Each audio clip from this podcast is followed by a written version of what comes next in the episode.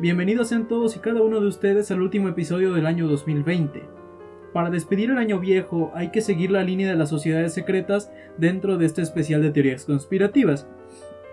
Por supuesto, hablando de la sociedad secreta menos secreta a nivel mundial, y que ha tenido partidarios de la talla del Benemérito de las Américas, el expresidente de México Benito Juárez.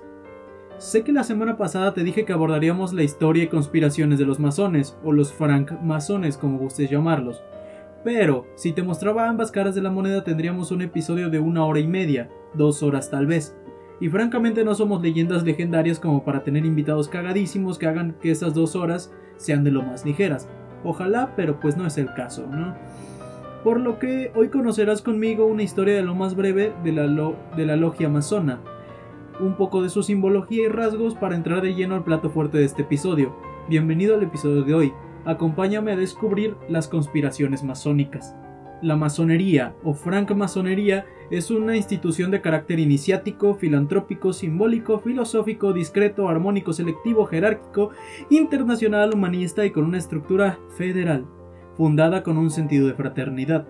Esta afirma tener como objetivo la búsqueda de la verdad, el estudio filosófico de la conducta humana, de las ciencias y de las artes, así como el fomento del desarrollo social y moral del ser humano, orientándolo hacia su evolución personal, además de siempre buscar el progreso social. Este ejemplifica sus enseñanzas con símbolos y alegorías tradicionales tomados de la albañilería y la cantería, más específicamente del arte real de la construcción, es decir, de los constructores de las catedrales medievales en Europa. Aparecida en este mismo continente entre finales del siglo XVII y principios del siglo XVIII, la masonería moderna o especulativa ha sido descrita a menudo como un sistema peculiar de moral, bajo el velo de alegorías y enseñado por símbolos. Se presenta a sí misma como una herramienta de formación, con un método particular que, basado en el simbolismo de la construcción, permite a sus miembros desarrollar su capacidad de escucha, de reflexión y de diálogo para transmitir esos valores a su entorno. La historia institucional de la masonería presenta numerosas disidencias, cuyas principales causas, con importantes matices y derivaciones, están relacionadas con la admisión de la mujer en las logias de hombres, la cuestión de las creencias religiosas o metafísicas, la naturaleza de los temas tratados o la forma de trabajar de las logias, así como con las bases sobre la que se fundamenta la regularidad masónica. La existencia de distintos puntos de vista sobre estos y otros temas ha dado lugar al desarrollo de distintas ramas o corrientes masónicas, que a menudo no se llegan a reconocer entre ellas. Estas logias tienen como principal símbolo la escuadra, símbolo de virtud, y el compás, símbolo de los límites con los que debe mantenerse cualquier masón respecto a los demás. Son quizá los dos símbolos masónicos más conocidos. Aquí también aparecen las letras G y A, que representan al gran arquitecto del universo. Según el diccionario de los símbolos, y cito, el compás ha sido considerado entre nosotros como el emblema de las ciencias exactas, la noción de regla, de rectitud o está también por otra parte la base del kuei chino. Los grados de la abertura del compás simbolizan, en la tradición masónica, las posibilidades y los grados del conocimiento. 45 grados se refiere al octavo, 60 grados al sexto y 90 grados al cuarto. La masonería, al limitar la abertura del compás a un 90 grados máximo, indica con ello los límites que el individuo no sabría traspasar.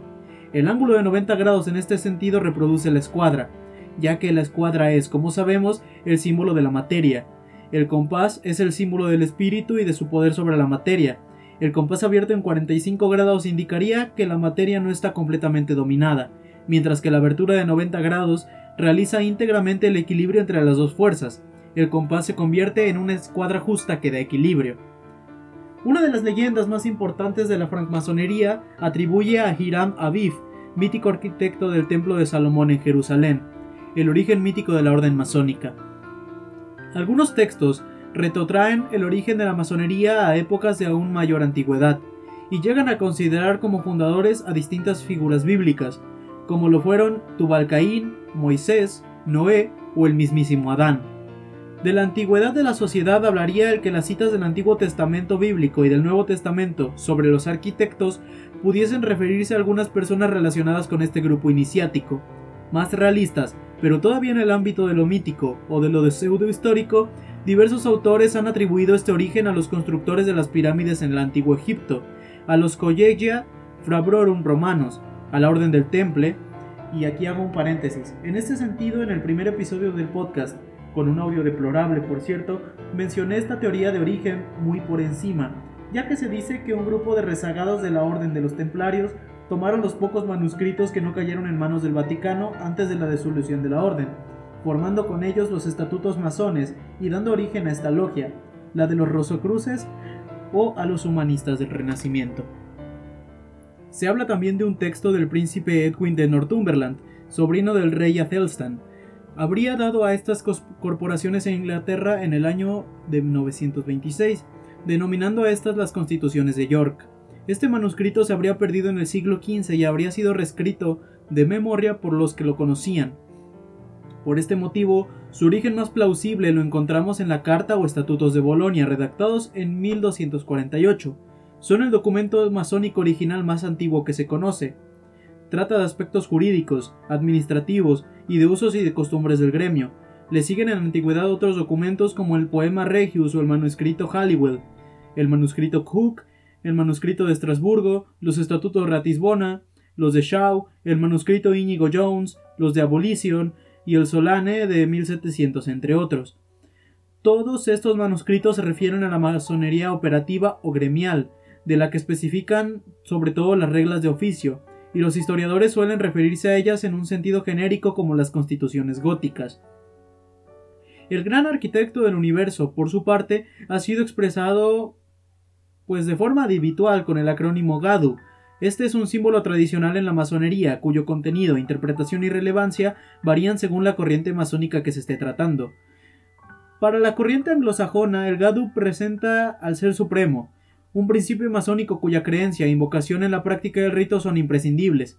Para la corriente continental, establecer la condición de la creencia de un ser supremo supone limitar la libertad de conciencia en sus miembros, por lo que ni la creencia en el Ser Supremo ni su invocación son perceptivas. Los masones como individuos son en todo caso libres de darle el contenido que mejor se ajuste a sus creencias. Como todos los símbolos, proporciona un marco, pero su interpretación concreta corresponde a cada individuo. Muchos francmasones consideran el símbolo de Gadu igual al Dios creador, que determina su voluntad en los planes de la existencia. Para otros muchos simboliza la idea de un principio creador, alma suprema que está en el origen del universo, cuya naturaleza es indefinible.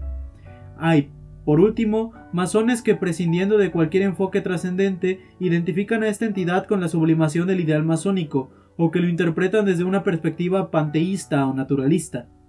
La masonería no sería compatible con una postura de nihilismo radical que negara cualquier sentido trascendente o inmanente al mundo, que interpretara al universo como un puro caos sin orden posible, o que negara que, a pesar del desorden aparente, existiese un cosmos.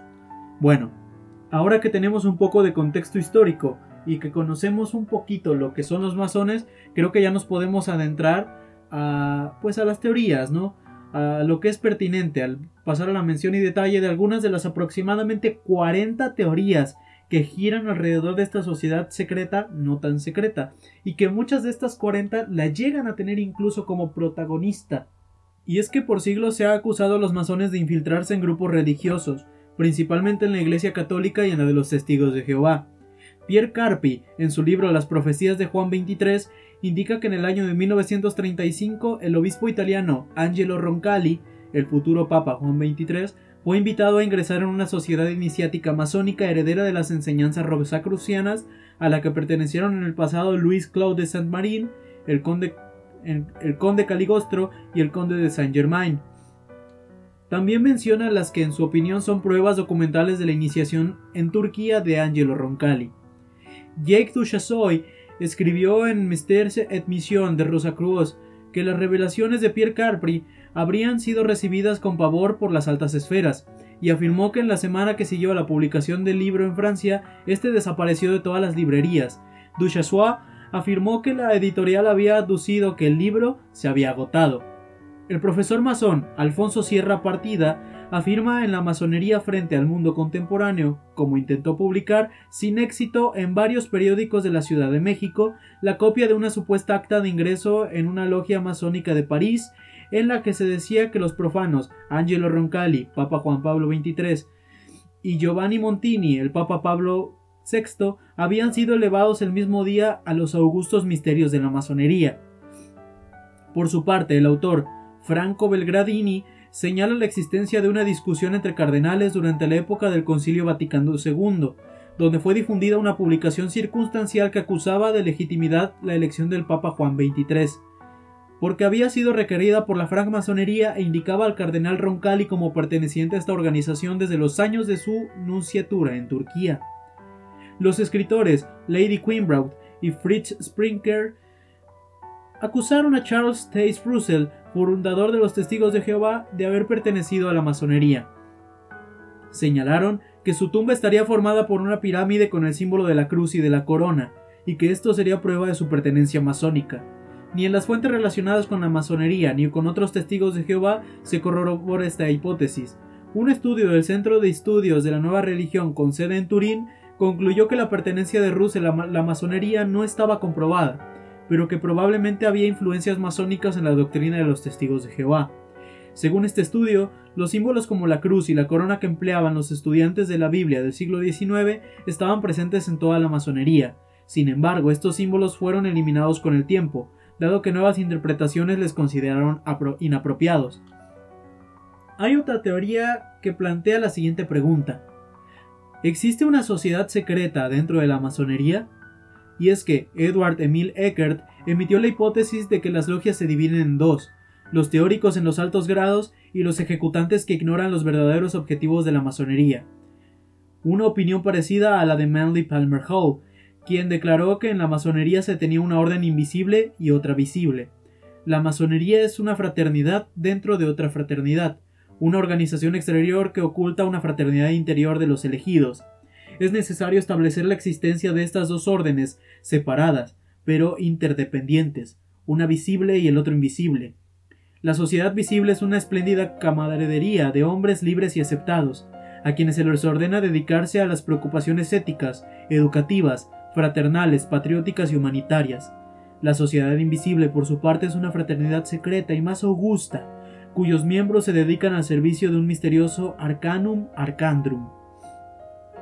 Otra de las teorías nos habla de una conspiración judeo-masónico-comunista internacional, que a veces es denominada conspiración judeo-masónico-marxista internacional con cubertino judeo-masónico comunista. Es una teoría de conspiración que sostiene la existencia de una supuesta coalición secreta, en la que formarían parte los judíos, la masonería y el comunismo, que pretenderían un fin oscuro para el, para el dominio del mundo. El término se construye con la adición de la capacidad revolucionaria del comunismo en la tesis del siglo XIX de la conspiración judeo-masónica, o de la fusión de esta tesis con la del siglo XX del judeo-bolchevismo, antes de las guerras. Otra teoría nos lleva a preguntarnos, ¿hay una conjuración anticristiana dentro de la masonería? Diversos autores del siglo XVIII mostraron una tesis y denunciaron los enlaces de Napoleón Bonaparte con la masonería para derrotar la civilización cristiana. Estos enlaces son descritos por Alexandre Dumas padre en uno de sus libros, Henry de Lassus cita y denuncia en el artículo del Journal de Genève en 1881, donde un masón jefe de la mayoría de la Asamblea Nacional de Francia quiere destrozar el catolicismo romano impuesto en ese país. Una teoría de contexto histórico nos dice que los masones tuvieron participación en las guerras de independencia de Latinoamérica. En los virreinatos de Nueva Granada, del Perú y del Río de la Plata comúnmente se asociaba la sociedad secreta llamada Logia Lautaro con la masonería, como tal, a pesar de varias discrepancias entre ambas organizaciones en los movimientos de independencia de Sudamérica. Por otro lado, en los territorios españoles de Norteamérica, que correspondían al virreinato de la Nueva España, principalmente en México, se verían envueltos en disputas entre los pertenecientes a diferentes logias. La primera logia establecida fue el rito escocés, o logia escocesa, la cual mostraría más tarde una fuerte tendencia conservadora, prohispanista, a favor del catolicismo, la monarquía y el legado español en México, y establecería el papel del partido político conservador, cuyos miembros pertenecían a esta. Sin embargo, posteriormente aparecía su mayor rival, la logia yorquina de tendencia liberal, a favor del republicanismo, con un marcado antihispanismo y con una fuerte influencia de Estados Unidos, cuyos integrantes formarían el Partido Liberal. Tras consumarse la independencia de México en 1821, el embajador estadounidense Joel Roberts Poinsett llegó a México como agente confidencial al establecerse el primer imperio mexicano de Agustín de Iturbide, quien le habría negado la entrada al país, pero el general Antonio López de Santana lo habría recibido en Veracruz.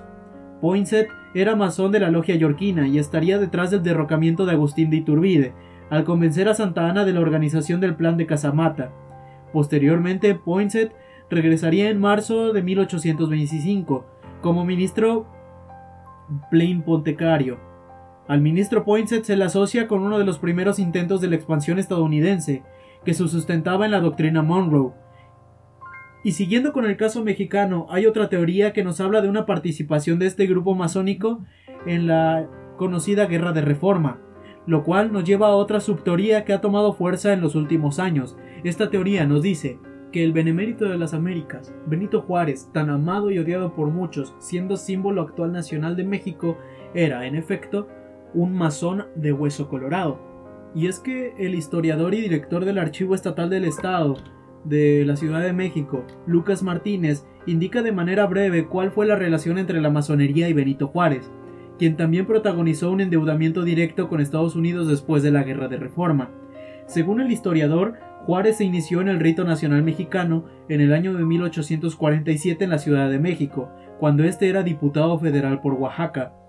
Según el portal del diario masónico, Miguel Hidalgo también habría sido iniciado en dicha logia masónica, tomando fuerza la teoría de la participación de estos en las independencias latinoamericanas. Resaltó el historiador que Benito Juárez hasta su muerte fue un practicante de la masonería, y en su paso por Saltillo no existían logias de este tipo. Cito, no había logias. Pudo haber algunos masones, pero no había logias. Hay una carta que yo conozco que le mandó a su yerno desde aquí hasta San Luis. No la conocemos porque en esos volúmenes inmensos, donde está toda la correspondencia, solo viene la respuesta de Juárez, mas no viene la carta del yerno. Pero esta carta era para describirle la ciudad. Lástima que no se pudo conseguir esa carta. Lo único que Juárez le contesta es te encargo a la muchacha, a la niña, y respecto a lo que me dices, él escribe Prefiero que en vez de rezar las muchachas de Saltillo bailen, les hace más provecho, señalaría Benito Juárez. El rito nacional mexicano surge en 1806 como una alternativa del rito de York, integrado por individuos que poseían la ideología liberal republicana y teniendo como libro base la constitución de cada país, y el rito escocés, la mayoría con ideas monárquicas y conservadoras, teniendo como libro base los preceptos de la Biblia, según la documentación en dicho diario. En los congresos existían disputas sobre las formas de constitución de años anteriores de que Juárez fuese iniciado. Con el rito nacional mexicano se ponen las pautas de acuerdo a las necesidades del país, según se indica en el diario. Juárez sufrió de varios, varios destierros junto con una serie de actores políticos al final de la presidencia de Santana, y este se fue a vivir en Cuba o en Nueva Orleans, Estados Unidos. Cuando no coincidas con Santana, este te expulsaba del país, por eso estuvo en La Habana y en Nueva Orleans, indicó el historiador. Después de la Guerra de Reforma de 1858 a 1860, en donde lucharon conservadores contra liberales, los dos pidieron préstamos al extranjero para mantener a sus ejércitos. Juárez pidió la ayuda a los Yankees, facción republicana que se encontraba en guerra contra la región norte del vecino país. Ganara quien ganara, al final se tenía que solventar el dinero de lo que se debía a los dos bandos. Así, México, después de la Guerra de Reforma, se quedó sin dinero para hacer frente a la intervención francesa, misma que surge al ver que México y Estados Unidos se encontraban en guerras civiles internas. Tanto Juárez como conservadores pidieron a Estados Unidos préstamos los cuales cualquiera de los dos que ganara tendrían que solventarlos al país. Juárez quería ofrecer parte del territorio a Estados Unidos para dicho préstamo. En el año de 1862 se emitieron los Tratados de la Soledad en Veracruz, cuando España, Inglaterra y Francia vinieron a reclamar el pago de la deuda de Juárez, después de ganar la guerra de reforma. En los tratados, Benito Juárez aclaró que no tenía dinero para solventar la deuda. España e Inglaterra entendieron la situación, pero Francia no. Ahí es cuando surge la intervención francesa, 1862, 63 y 64. Esto señalado por el historiador Lucas Martínez. También, alimentando la teoría de los sentires anticatólicos de los masones, aunados a su presencia ya reconocida en México, surge la teoría de que estos tuvieron que ver en la guerra cristera en México. Dicha guerra fue un conflicto armado de México que se prolongó durante tres años, desde 1926 hasta 1929, entre el gobierno y los milicias de laicos, presbíteros y religiosos católicos que se resistían a la aplicación de la llamada Ley Calles, la cual proponía limitar y controlar el culto católico en la nación.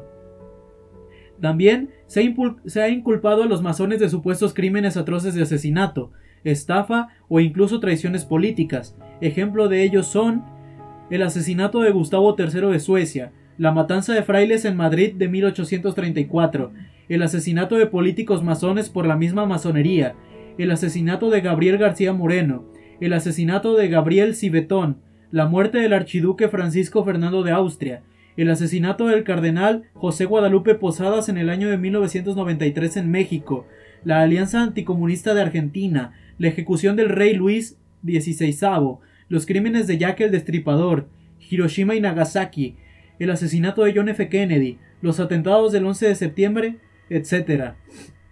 Ah, bueno, a huevo que de tres o más de estos que acabo de mencionar van a tener su episodio propio, porque si son bastantes y son una pinche joyita. Pero bueno, también se pueden encontrar símbolos masónicos en distintos puntos del mundo, por ejemplo en Quito, Barcelona, Bruselas, Denver, Buenos Aires, París, Ohio, Pirápolis, Ciudad de México, Bogotá, etc. Varios autores, como David Icke, señalan empresas que utilizan una simbología o numerología masónica discreta o secreta en sus logotipos. La bandera de las Naciones Unidas ha sido señalada con 33 segmentos, el número de los grados en el rito escocés antiguo y aceptado. Según Richard Hogland, los atentados del 11 de septiembre de 2001 son parte de una conspiración de astrólogos masones. François Xavier Versace indicó que las fechas y los aniversarios tenían una importancia cuasi fetichista en el menudo de los iniciados a la masonería. A principios del siglo XX, Émile Flourens, ministro de Asuntos Exteriores de Francia, denunció las premisas de la creación de la Sociedad de Naciones, antecesor de las Naciones Unidas, en un libro, señalando las influencias masónicas para crear un gobierno mundial. Gary H. Considera que los masones son la fuerza detrás de la agenda por un gobierno mundial único, el nuevo orden mundial, como lo, como lo mencioné en el episodio con el mismo nombre de hace unas dos semanas. O tres. Bueno, con lo que terminamos este breve, pero neta muy breve, recorrido por la historia y conspiraciones masónicas. Espero que te haya gustado, y no te preocupes, que algunos de los subtemas aquí mencionados tendrán su episodio propio. Esto ha sido todo por hoy, y por este 2020. Te pido que si te gustó lo compartas con tus amigos, y no olvides seguir nuestras redes sociales, en Instagram y Facebook como te lo cuento el podcast. Yo soy Uri Sumaya, y te veo el próximo año con la conspiración un poco más... Vámonos a México, con la conspiración del caso Ayotzinapa. Aquí en Te lo cuento, el podcast. Feliz año nuevo.